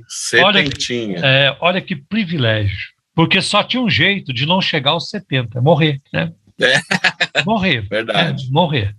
Mas como nenhum crente quer ir para o céu antes da hora, É verdade. a prova disso é que os crentes tomam remédio. É verdade. Se, se cuidam, né? É, a prova disso. Porque nós nos convertemos, André, e Deus não tira de nós o instinto de preservação. Sim. A gente continua dando valor à vida. E cabe Claro. a Deus, né? Cabe a Deus, é Ele que sabe quando é que Ele vai nos levar. Cabe somente a Ele decidir. né? Tanto que qualquer coisa, fora disso é uma distorção, é uma, é, é uma afronta à vontade e à palavra de Deus. Né? Então é Deus quem decide sobre os nossos dias. Né? O meu aniversário está marcado para o dia 25, pode ser que eu nem chegue lá. Mas se eu não chegar, eu vou comemorar no céu, porque Jesus me salvou fez uma obra Amém. maravilhosa na minha vida de salvação. Então, eu queria colocar isso para vocês, estou muito feliz. Né? É, e envelhecer é um privilégio. Muita gente não gosta. Ah, a velhice é um massacre. A velhice é uma droga. Sim, porque eles não têm Jesus. Ah, viver sem Jesus já é triste demais. né? Sim. já é, é viver no vazio, é viver, viver sem perspectiva nenhuma de futuro. É dar com a cara na parede, acabou. né? Agora, se viver sem Cristo já é uma tragédia, morrer sem Ele é muito pior. Pior Por ainda. isso, por isso que nós, os cristãos, valorizamos né, os anos que Deus vai nos dando, porque a gente usa para a glória de Deus. Por exemplo, eu sou pastor de uma igreja, fundador e pastor de uma igreja. Mas eu não vou pastoreá-la eternamente. Vai chegar um momento que eu vou ter que, olha, pessoal, eu já cumpri o meu papel aqui como pastor, agora preciso de uma outra pessoa. Né? Agora, o dia que eu deixar de ser o pastor da igreja, eu não vou deixar de amar Cristo, de orar, né, de, de fazer o que eu puder para abençoar outras pessoas enquanto eu tiver fôlego. André, eu conheci um grande ministério na América do Norte chamado Calvary Chapel, Capela do Calvário, fundada, acho que na década de 60, pelo, pelo pastor Chuck Smith. O Chuck Smith ele fez programa de rádio a vida inteira, André. Eu, eu ouvi esse programa dele. E ele ia explicando a Bíblia, versículo por versículo, a Que vida inteira. maravilha. Quando ele ficou enfermo e ele foi parar no leito de hospital, ele chegou a fazer o programa de rádio do leito de hospital. Da cama, ele, ele fazia o programa. Não parou, André. Não parou, né? Que coisa tremenda, né? Coisa, só parou quando morreu. É. Eu acho isso maravilhoso, né? Não, é o, é o senso do chamado, né? É, é o senso do chamado. Paulo falou isso aos filipenses, né? Ai de mim se não pregar o evangelho. né? Se, se não me engano, aos coríntios, né? Ai de mim se não pregar o evangelho. né? E ele tem outras, ah, tem outras, é, outros textos, outras falas, onde ele fala do seu compromisso, né? Então, é, é isso que eu queria passar para vocês. André, seus horários e as nossas congregações, por favor. Verdade, nossas atividades aqui em Osasco também amanhã, nove e meia da manhã, estamos ali já orando, buscando a presença do Senhor, porque às 10 horas iniciamos o nosso culto e você é convidado a estar conosco. Você que está aqui na região oeste de São Paulo, é, Jaguaré, Lapa, ah, Jardim João 23, Carapicuíba, Alphaville, Barueri, Bom Jesus de Pirapora, Jandira, aqui mesmo em Osasco, vem estar conosco. Nós estamos ali no Jardim das Flores, bem pertinho da, do nosso fórum aqui de Osasco. Estamos na rua Açucena, número 670, que também é bem perto, 600 metros ali da Avenida Autonomistas, da estação de trem Comandante Sampaio. Vai ser uma alegria muito grande receber você para estar conosco ali amanhã. Temos também os nossos cultos às quartas-feiras, o Projeto Raízes, onde nós estamos estudando a Bíblia. O tema aí desse trimestre é a supremacia das Escrituras, e tem sido uma bênção estudarmos sobre a autoridade bíblica, a inerrância, a infalibilidade. Então, vem estar conosco aprendendo mais sobre a Bíblia. Temos ali o nosso departamento infantil estudando, também ensinando as nossas crianças, né, que têm aprendido bastante sobre as coisas do reino. E nossas, nossos cultos, né, todas as nossas atividades estão transmitidas também pelo Facebook e pelo YouTube. Então, você que não pode estar conosco presencialmente, acompanhe-nos pelas redes sociais, youtube.com.br ictosasco e o facebook.com.br ictosasco. Será uma grande alegria ter você conosco, presencialmente ou online, mas vamos juntos buscar aprender mais do Senhor. Eu quero também aproveitar aqui e mandar eh, e enviar aí para os nossos ouvintes, mandar a informação dos nossos endereços das nossas demais igrejas que estão em São Paulo. Nós temos a ICT Cosmópolis, que está lá no interior de São Paulo, na região de Campinas, Limeira, Americana, Olambra, Cordeirópolis, está tudo por ali, a cidade de Cosmópolis. E a nossa igreja em Cosmópolis fica na rua Campinas, número 749. Então você pode estar ali com o pastor Edivil e toda a sua equipe às terças-feiras, no culto de oração às 19h30, bem como nas quintas-feiras, temos ali o culto também de adoração e estudo bíblico às 19h30. Aos domingos, temos a escola dominical às 9 horas da manhã e o culto às 19h30. Você que está ali na região, será uma alegria muito grande receber você por ali. A ICT Perus, estamos lá em Perus, também na rua Ilídio Figueiredo, número 439. A igreja está bem perto ali da estação de trem Perus da CPTM. Ali as atividades acontecem às quartas-feiras, às 19h30 e aos domingos, às 10 da manhã. A irmã Zenilton, com a sua equipe, também estará ali de braços É abertos para receber vocês, será uma grande bênção. Temos também a ICT Pirituba, pastor Everaldo Cândido, com a sua equipe ali também, uma equipe muito especial. Estão ali na Avenida Paula Ferreira, número 2809, na Vila Pirituba, perto ali do shopping de Pirituba, é uma região ali bem localizada, de fácil acesso. Ali os cultos acontecem às quartas-feiras, às 19h30, e aos domingos, pela manhã, às 10 horas. Então, você que está ali na região de Pirituba, Perus ou ali Cosmópolis e região, faça-nos uma visita que será muito prazeroso receber você. Muito obrigado, André. Quero lembrar também que lá em Perus, o nosso dirigente lá é o Azenilton, e a sua esposa Meire, né? Então, para quem for lá, já fica sabendo o nome do, do nosso irmão responsável lá pelo trabalho e também da sua esposa Meire, tá bem? Muito obrigado, André. Nós vamos dar sequência agora no nosso programa e vamos entrar para um momento muito interessante do programa, que é o momento de perguntas e respostas. Agora, você pergunta e nós respondemos. Perguntas e respostas no programa Um Toque de Deus. Vamos a elas, André. Vamos sim, pastor. Como sempre, bastante perguntas, nossos ouvintes aí participando bastante.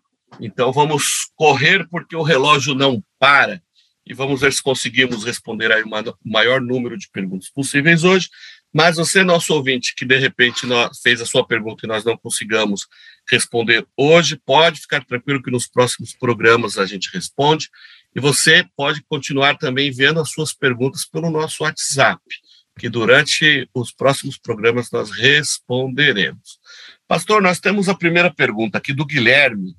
Ele é lá de Itatiba, interior de São Paulo. Eu conheço lá, é gostoso lá, cidade muito bonita.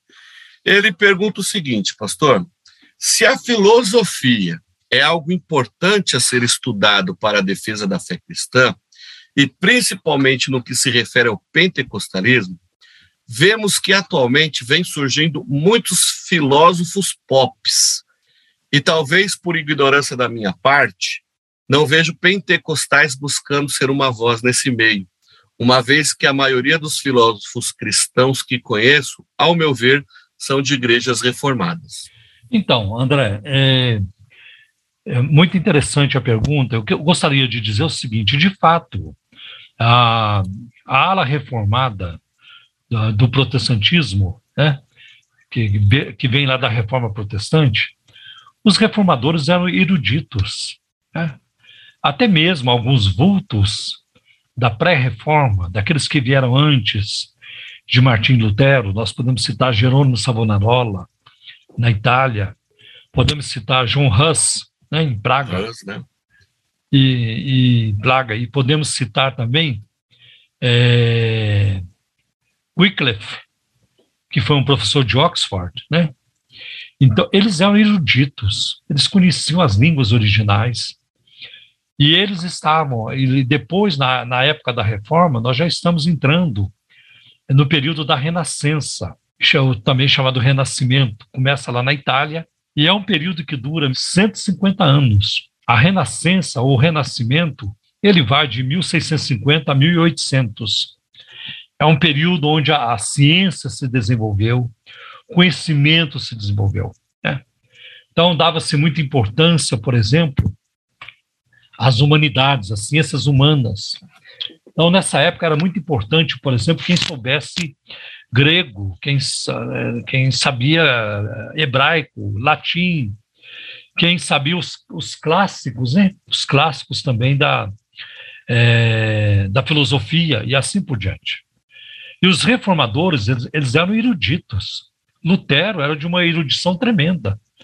Aliás, ele era de uma ordem né, chamada agostiniana, ligado a Santo Agostinho, que foi um grande intelectual. Então, é claro que você vai encontrar na ala, na ala reformada grandes pensadores. Né? O próprio Calvino, né? que mente brilhante o Calvino tinha, uma mente brilhante, o reformador de Genebra. E outros, né? por exemplo, Lutero tinha um grupo de amigos, e o caçula do grupo chamava-se Felipe Melanchthon.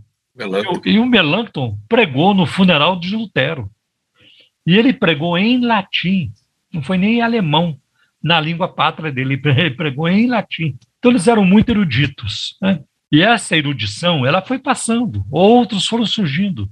Se você olhar para o movimento dos puritanos na Inglaterra, né? o George Fox e outros, eles eram muito eruditos, puritanos. Você pega, por exemplo, um dos puritanos, John Owen, os, os textos de John Owen, o que ele produziu, é de uma erudição muito profunda uh, Richard Sibbes e vários outros. Né? Então, eles eram homens de grande conhecimento. E só que assim, naquela época, houve, é, surgiram também, surgiu o deísmo, a crença de que Deus deu corda no universo, mas não está nem aí para sua criação. E outros, e outros, é, outros segmentos filosóficos, outras correntes filosóficas foram se levantando para questionar a Bíblia, para é, duvidar da palavra de Deus e até para atacar a Bíblia, como o caso de Nietzsche, por exemplo. né? Então, isso provocou uma reação dentro do mundo evangélico. E aí, vários, é, várias mentes pensantes do mundo evangélico começaram a, a diluir a palavra de Deus para torná-la aceitável, palatável para o mundo daquela época.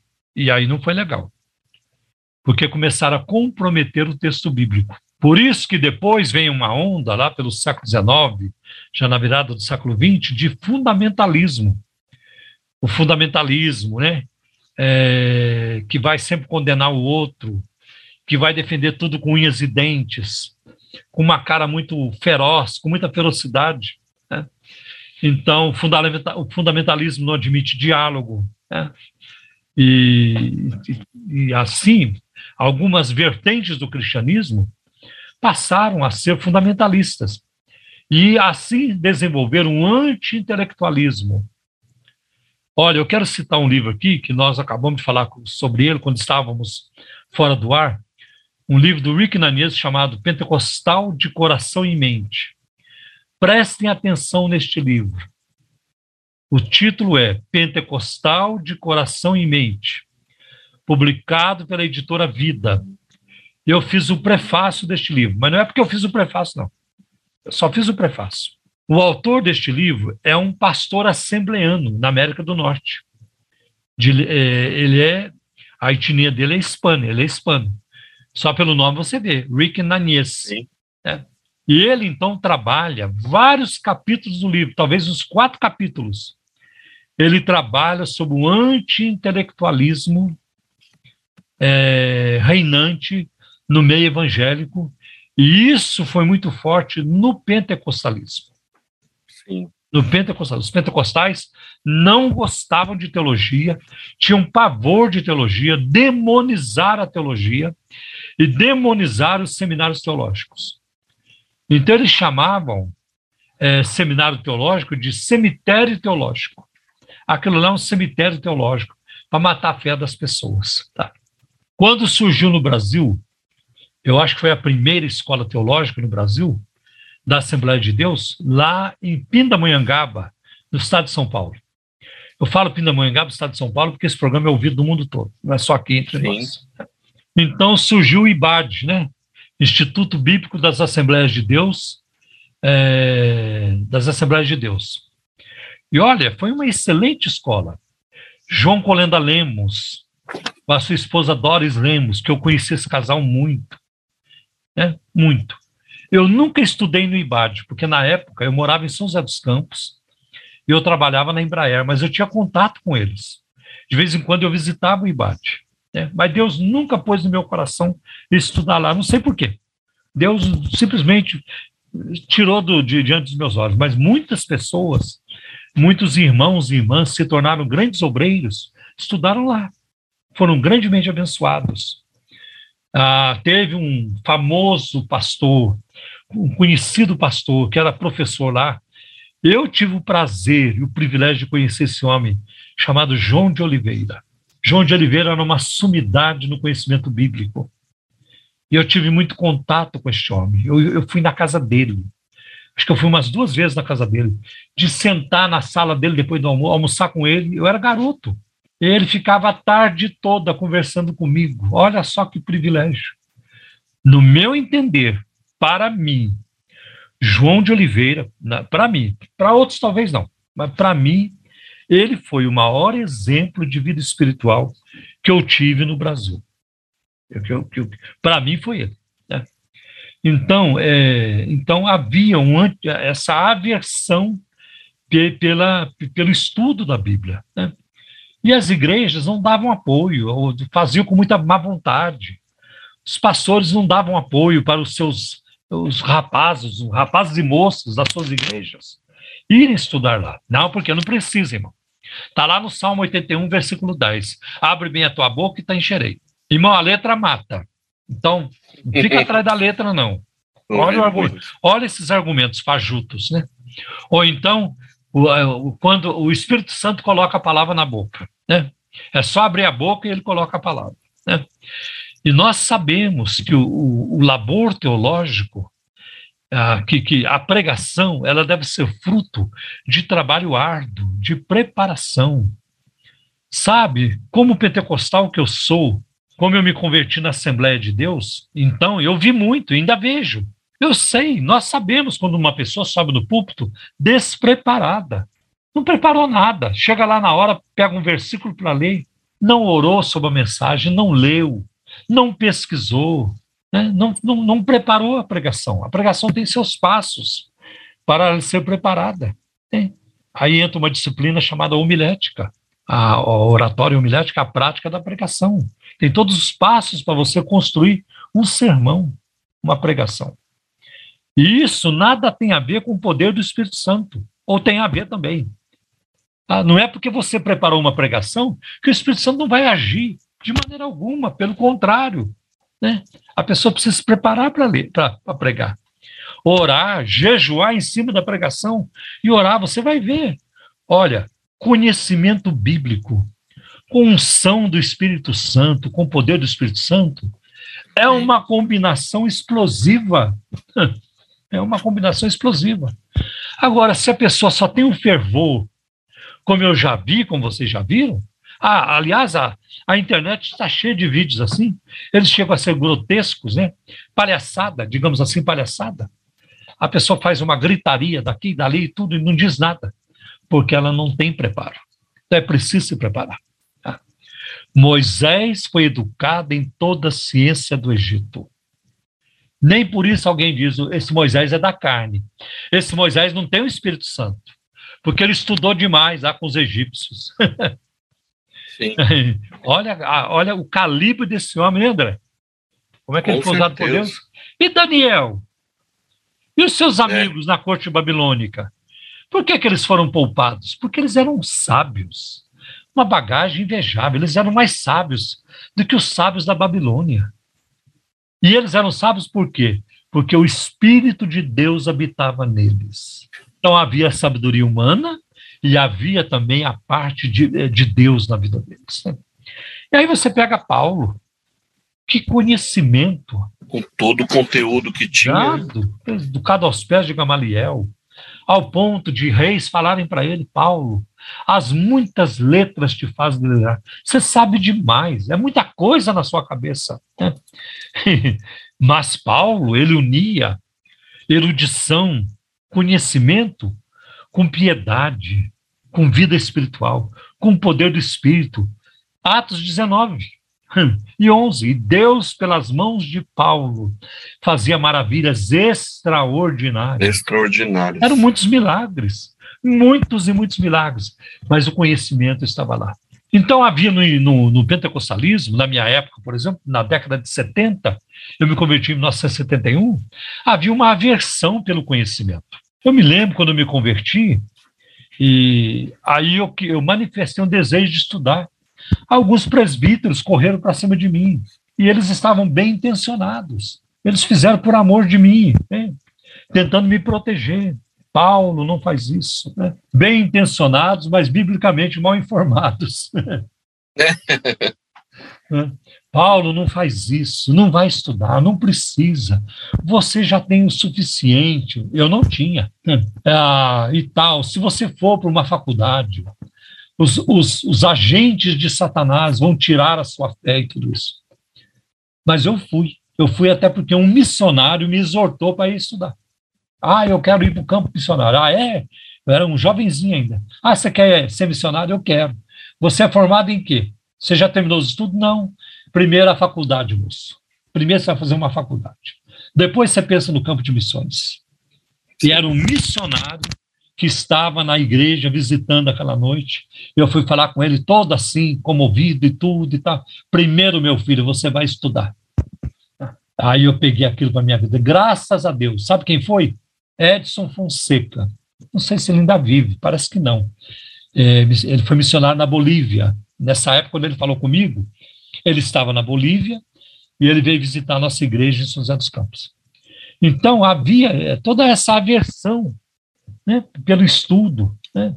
E, e, pessoas que não estudam também são arrogantes. A arrogância não depende de diploma, de ter ou não ter um diploma. Né? E foi muito importante ter estudado. Né? Então, é, é por essa razão, André, é mais difícil você encontrar os filósofos nos campos pentecostais, do nível de um. O J. Morland é um deles, William Lane Craig é, um, é também. Craig, né? sim. É, é, e vários outros que eu conheci, né? Mas eu quero fazer menção também, André, de um livro recente, é, que eu não li ainda, mas eu vou ler, vou comprar. Nem comprei ainda, mas eu preciso comprar. É um livro Pensando em Línguas. Eu só quero ver a editora. A editora é Thomas Nelson, do Brasil. É, o nome do livro é Pensando em Línguas. Contribuições pentecostais para a filosofia cristã. Olha aí. Pensando em Línguas. O subtítulo é Contribuições pentecostais para a filosofia cristã. O autor chama-se James Smith. E neste livro, ele é um filósofo americano, professor no Calvin Seminary. Ele busca expor os elementos de uma filosofia pentecostal, traçando diretrizes para essa filosofia no debate acadêmico. O autor usa o termo pentecostal com referência à ampla variedade de movimentos que creem na operação radical do Espírito Santo na vida da igreja. A partir disso, o autor entende ser preciso articular uma cosmovisão implícita à espiritualidade pentecostal, conforme as instituições próprias dessa espiritualidade. Sua proposta é a de incentivar o desenvolvimento de uma filosofia pentecostal que contribua no debate filosófico. Olha aí que interessante. De início, o James Smith diz que a filosofia pentecostal deve se basear em seu culto e espiritualidade para investigar a ontologia e epistemologia. Ontologia tem a ver com o estudo do ser e a epistemologia tem a ver com o estudo do conhecimento. Com base em Plantinga, Smith entende que é direito dos cristãos pentecostais partirem de suas premissas. No que subjaz a filosofia pentecostal, o autor sustenta que a espiritualidade pentecostal forma uma cosmovisão ou imaginário social para compreender e se relacionar com o mundo. A partir disso, Smith identifica e desenvolve elementos de uma filosofia pentecostal quais sejam abertura radical para a ação divina, teologia permeada pelo divino na criação e na cultura, valorização do corpo, epistemologia afetiva e narrativa e orientação para missões e justiça social. Então, tem aí algumas dessas informações, né? Ele é um forte crítico do racionalismo moderno e teológico, porque quando a pessoa fica só no racional, ela não aceita o sobrenatural. E isso foi uma, uma da, da, das marcas do renascimento que eu mencionei agora há pouco. Né? Então, André, a pessoa fica só no conhecimento, na, na razão, e ela não se abre para o sobrenatural. Ah, eu não entendo, então não creio. Ah, eu sou. É, aí vira até um, um, um, agnóstico, né? Bom, ele entende que os valores pentecostais formam uma epistemologia crítica ao racionalismo moderno, à medida que o corpo e o coração são envolvidos na adoração. O saber narrativo pentecostal dá sentido à vida, segundo uma interpretação afetiva. O saber sobre a fé e sobre o mundo é mais sentido e experimentado do que pensado. Aqui eu vou fazer uma crítica, eu acho que tem que ser os dois. O sentir mais do que pensar não é uma boa coisa, tem que haver um equilíbrio. Né? Porque, infelizmente, o pentecostalismo é dado a isso. A mais sentir, a refletir, é mais a sentir do que refletir. E nós precisamos dos dois. Precisamos da reflexão, da razão e precisamos do sobrenatural. Por isso o nome do livro do Ananis, Pentecostal de Coração e Mente. Né? A experiência afetiva pentecostal é um treinamento epistêmico e interpretativo e é uma estética que destaca a experiência sobre o intelecto. Ele ainda diz, no capítulo 4, que a ontologia pentecostal permite um universo aberto ao divino, que, por sua vez, possibilita o desenvolvimento da ciência. Bom, eu não vou é, ler tudo isso, porque já passei informações é, sobre isso. Bom, por fim, o Smith, quando propõe consequências políticas para a sua filosofia pentecostal, associa o falar em línguas a uma resistência às estruturas econômicas e políticas, citando inclusive o Karl Marx. Aí o crítico aqui que fez a resenha diz: Eu não sei onde Smith vai chegar com esses postulados filosóficos, mas é preciso ter muito cuidado com as consequências de sua crítica ao racionalismo moderno e teológico. E eu apontei isso aqui agora para vocês. Né? Sim. É, o sentir não pode ir, é, ir além do refletir. Né? É, para mim, o coração e a razão precisam andar juntos. Né? Então, nesse sentido, nesse sentido. Tá bem? Uma, uma colocação que eu tenho aqui, pastor, que a gente Sim. vê, o, o, o irmão Guilherme fez essa pergunta e falando dos filósofos pops que nós vemos aí. E hoje em dia nós temos aí a influência nos nossos jovens, nos irmãos das igrejas, da internet, né? Então eles acabam vendo, recebendo muita coisa de um monte de gente e teoricamente ou po- podemos afirmar que nem tudo que nós temos, tudo que nós vemos aí nas mídias, na, na internet, redes, são bons ou confiáveis, né? E lembrando que a filosofia não é o cristianismo, né? A gente usa ali as ferramentas, alguns estudam, é, nós temos bons filósofos cristãos, mas eu acho que, como o senhor acabou de mencionar aí, a questão do equilíbrio, É. né? Buscarmos fontes confiáveis, irmãos confiáveis, professores confiáveis aí, para a gente não fazer confusão entre cristianismo e filosofia. É, e outra coisa, André, quero, quero também é, informar os nossos ouvintes de que, fora do ar, você e eu estávamos conversando e eu propus para você que nós vamos fazer um programa aqui só, só sobre filosofia, Sobre filosofia. sobre filosofia cristã. E vai ser uma benção, porque tem muita coisa boa sobre isso, tá bem? Sim, com certeza. Muita coisa boa. Claro, eu não sou filósofo, vou me valer eh, de material daqueles que são, né? Mas eu posso fazer aí uma ponte com a teologia, essa sim, é a nossa área, para a glória de Amém. Deus. Né? Agora, quanto à internet, ela é um campo minado, né, André? Está cheio de Sim, bombas. né? exatamente, cheio de É, o bom. campo minado é assim, quando termina uma guerra, o inimigo vai embora, ele foi derrotado, mas ele deixou um punhado de bombas enterradas. Né?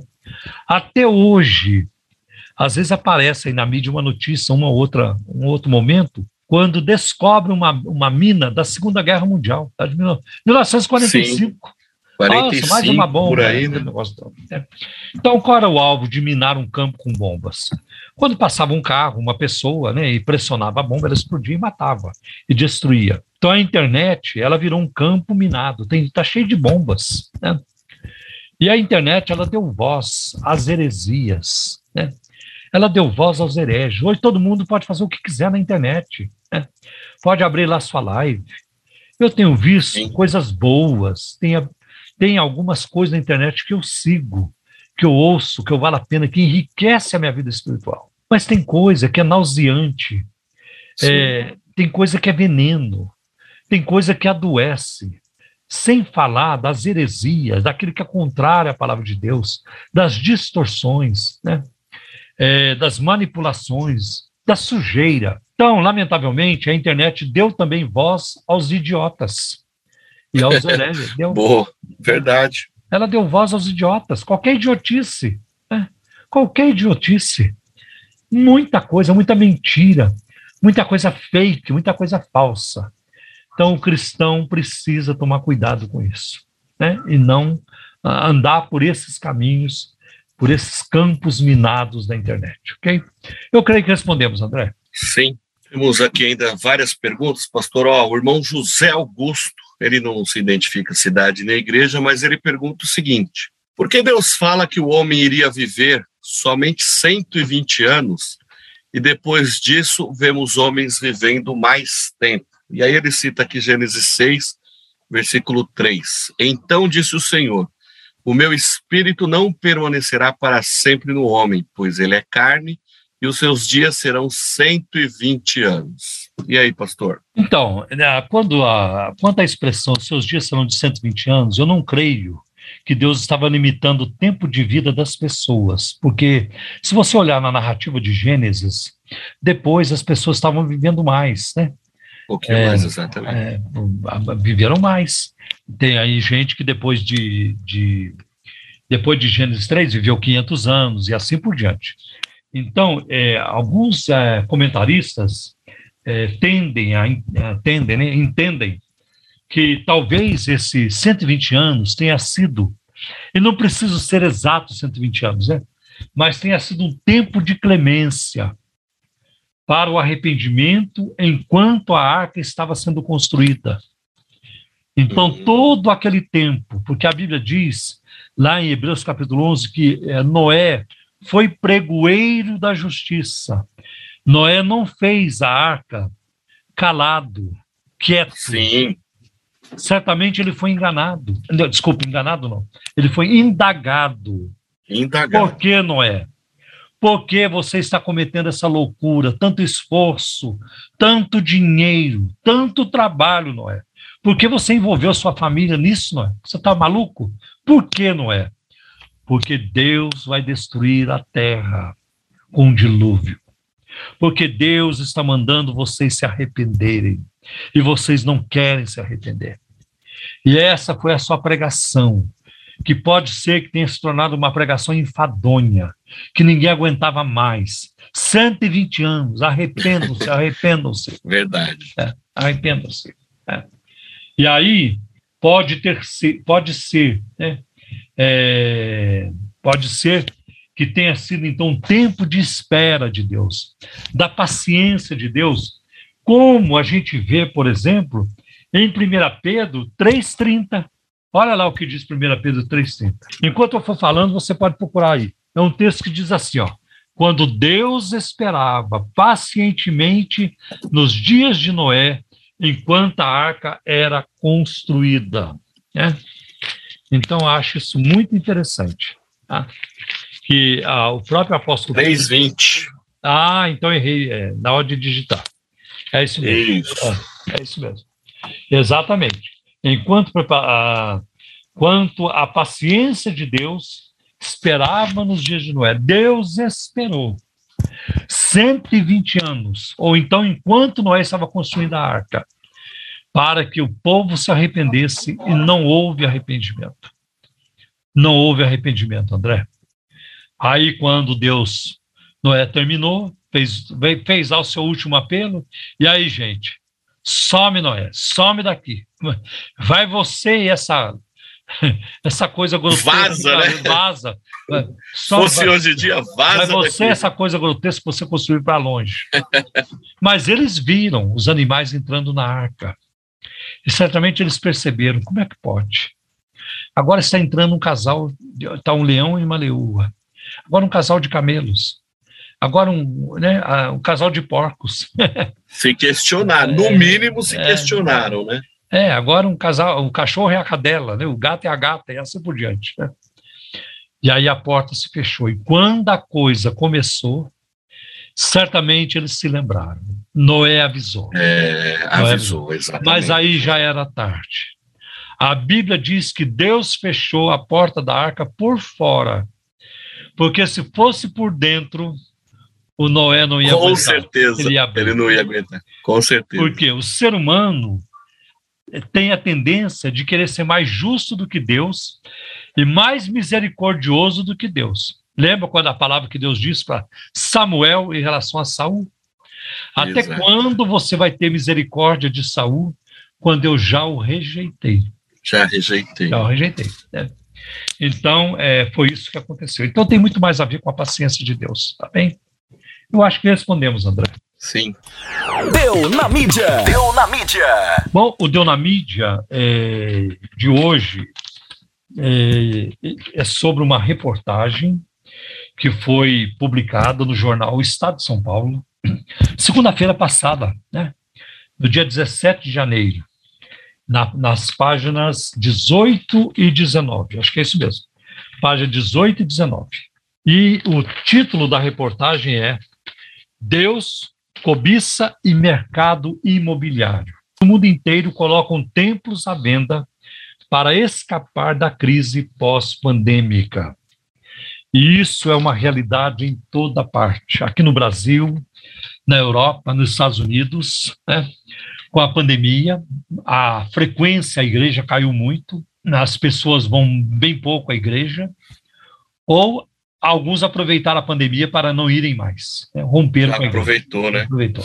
Então, isso tem causado um estrago nas finanças das igrejas. E elas estão aí, né, algumas colocando prédios à venda e tudo, tentando fundir com outras igrejas, né, para ver se sobrevivem.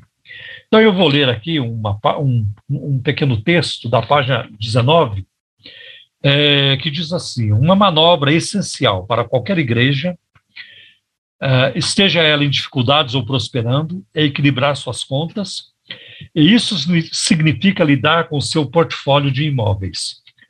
A religião organizada está lutando contra os mesmos problemas que proprietários de lojas de shopping, de, lo, de lojas de shopping centers abandonados e de escritórios vazios, à medida que os negócios migram para um ambiente online.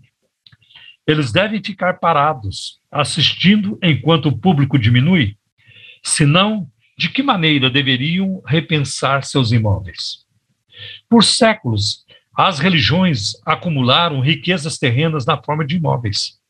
O Vaticano possui milhares de edifícios, alguns nas mais requintadas regiões de Londres e Paris.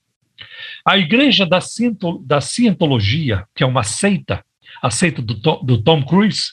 Tom Cruise. É, do eh, John Travolta, Tom Cruise. É.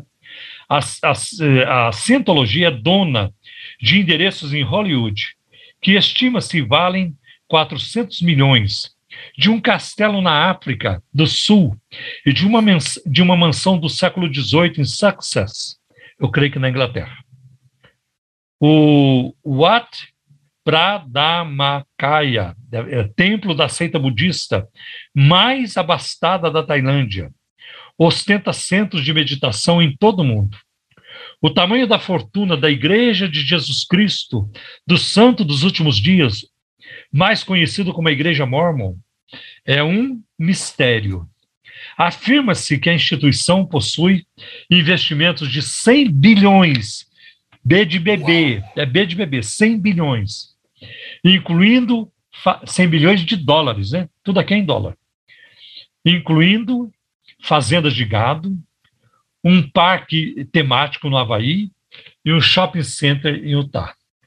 Templos e sinagogas e mesquitas assistem atentamente os preços dos imóveis aumentar.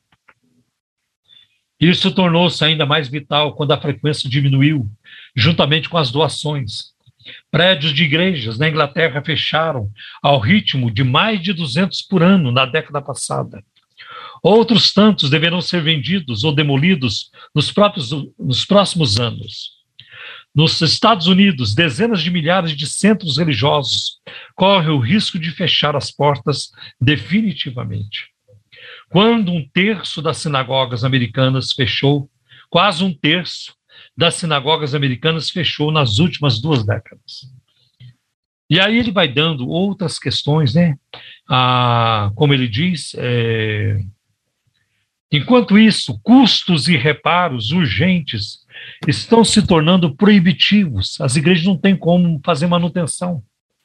A igreja anglicana lá né, afirma que precisa de um bilhão, B de bebê de novo, André, um bilhão e 300 Uau. milhões, mais de sete vezes mais o seu ganho anual em 2020, para reparos nos próximos cinco anos. Igrejas britânicas têm fechado a um ritmo alarmante. Nos Estados Unidos, a manutenção de edifícios representa mais de um quarto do orçamento de igrejas, que mantém 80% mais espaço do que necessitam. Muitas mesquitas, especialmente no Ocidente, também enfrentam dificuldades. Apesar de atraírem mais fiéis do que igrejas bem financiadas, o orçamento anual médio das mesquitas americanas estimado em 70 mil dólares, é baixo demais para manter seus edifícios em bom estado. E é claro uh, que o artigo, eu não li aqui porque é uma outra parte, mas o artigo também comenta que uma das razões para isso, além da pandemia, é o secularismo, é a aversão pelo, pela religião. Então você encontra isso muito forte na Europa, a Europa não quer saber de igreja.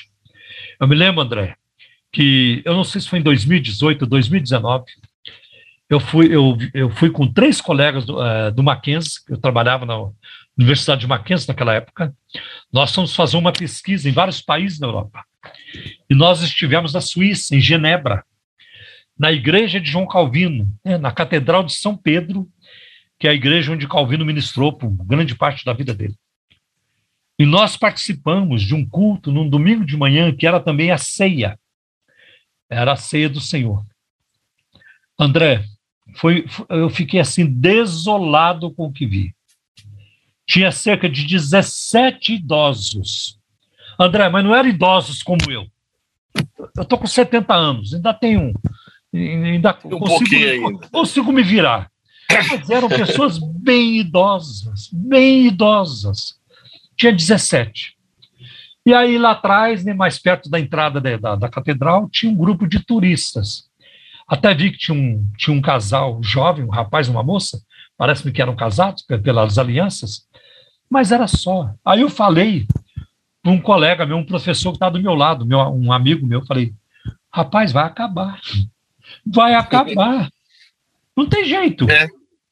É, não. E eles não fazem nada para mudar isso, né? Não fazem nada para mudar isso, né?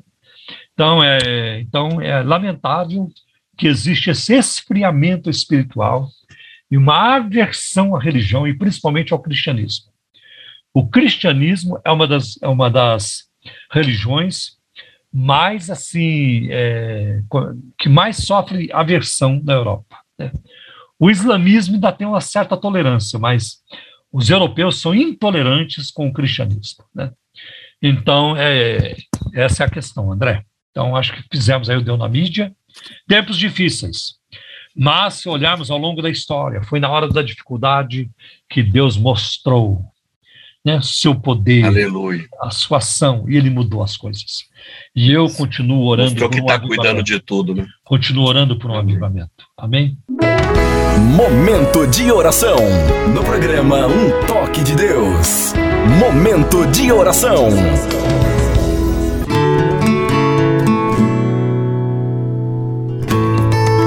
Então vamos orar, pedindo a bênção de Deus sobre nós os nossos ouvintes.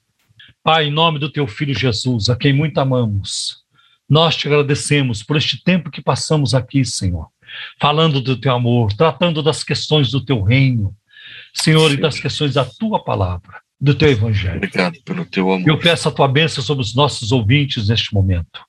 Pai, dá-lhes vitória, Senhor. Dá-lhes a tua bênção. Supra as necessidades. Senhor, cura aqueles que estão enfermos. Liberta-nos dessa pandemia de uma vez por toda. Que ela se vá, Senhor, para nunca mais voltar. Em nome Aleluia. de Jesus. Ajuda-nos, Senhor, para que a nossa vida volte ao normal. Senhor, cura os enfermos, abre porta para os desempregados, supre toda a necessidade, salva os perdidos, Senhor. Revela-lhes a Jesus Cristo como único Senhor e Salvador. Também nós pedimos, Senhor, que o Senhor tenha misericórdia do nosso país. Senhor, abençoa o Brasil neste ano de eleição. Não permita que os corruptos voltem ao poder. Senhor, não permita que os corruptos continuem no poder. Senhor, não permita, Senhor. Tem tanta gente, Senhor, fazendo coisas erradas e que ainda continuam, Senhor, legislando, julgando. Meu Deus, tem misericórdia. Afasta da vida pública os juízes corruptos, Sim, os políticos corruptos, Senhor. Tira E abra os olhos da nação brasileira para votar, Senhor. Abra os olhos, Senhor, em nome de Jesus. Pai, a tua palavra diz que o Senhor muda os tempos e os reinos. É o Senhor quem estabelece, Senhor, as lideranças. Então, livra-nos, Senhor. Tem misericórdia de nós. Livra-nos daqueles que roubam, que mentem. Senhor, que, que, que toda assalto o erário público o tempo todo. Senhor, e que legislam e que governam em causa própria, Senhor. Livra-nos dessa gente, em nome de Jesus. Pai, livra o Brasil da violência e da corrupção e envia um derramamento do teu espírito, um avivamento para o Brasil, para a América do Norte, para a Europa, para o mundo inteiro, Senhor. Pai, para toda a Ásia, Senhor.